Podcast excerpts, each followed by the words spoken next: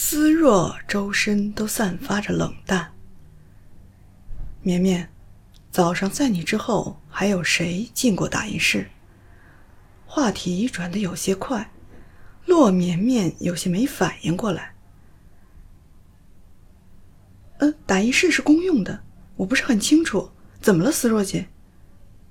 你的意思是早上有人故意损坏了打印机？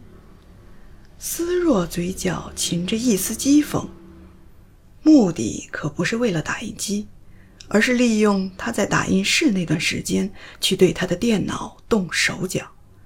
若不是他熟悉自己一手完成的 PPT 几乎倒背如流，在这样的场合出了丑，将来在江氏也难以向上走。思若姐。这段时间的监控记录竟也被删除了。